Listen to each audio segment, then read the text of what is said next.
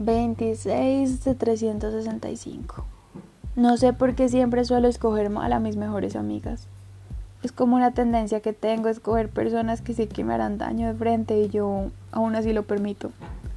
Quizás es que me gusta intentar arreglar a la gente. Quizás es que me gustan los planes que sé que van a fallar. Solo una cosa tengo segura.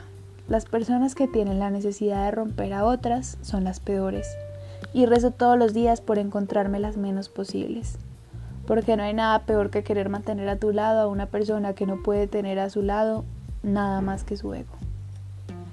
Y yo misma he experimentado lo que sentir que quieres lo mejor para alguien cuando ese alguien solo quiere lo mejor para sí mismo.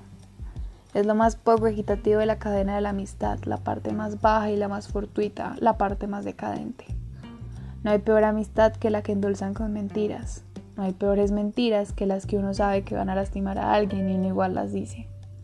Y me pregunto a diario cómo pueden convivir con sí mismas las personas que no hacen más que destilar veneno.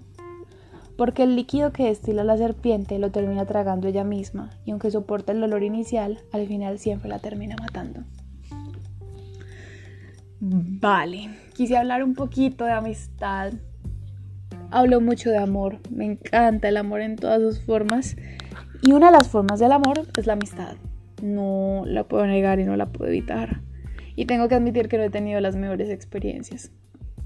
No solo por las personas, digamos que las personas que se me han cruzado en el camino para escribir este poema no son personas que yo considero malas, son personas que yo considero que no eran para mí.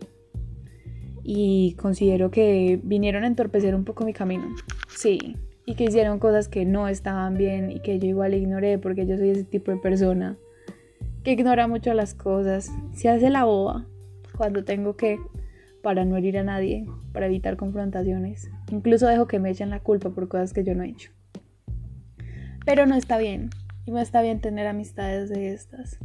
Las amistades son para progresar, crecer, para hacernos más grandes. Y Constantemente me doy cuenta de que las amistades hoy en día son conveniencias, acción, producción y manipulación.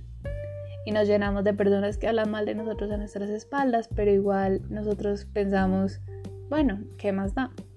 O tenemos personas que nos dicen pequeñas mentiras y hacen cosas que son contrarias a las cosas que dicen. Y nosotros decimos, bueno, quizá lo hizo por mi bien, quizá es que ella es muy sensible y quería hacer las cosas a su modo, pero no, no es así. Ah, son cosas que nos decimos para endulzarnos, y este poema lo dice. No hay peores mentiras que las que uno sabe que van a lastimar a alguien y uno igual las dice. Y es la realidad de todo. Se las digamos a nuestra pareja, a nuestra amiga, a nuestra familia.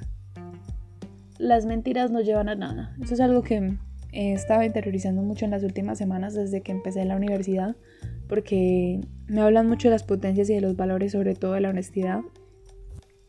Y me he dado cuenta de que he perdonado muchas faltas de honestidad tratando de hacer la honestidad más pequeña. Tratando de hacer como este concepto en mi mente en el que la verdad está sobrevalorada. Y la verdad no está sobrevalorada.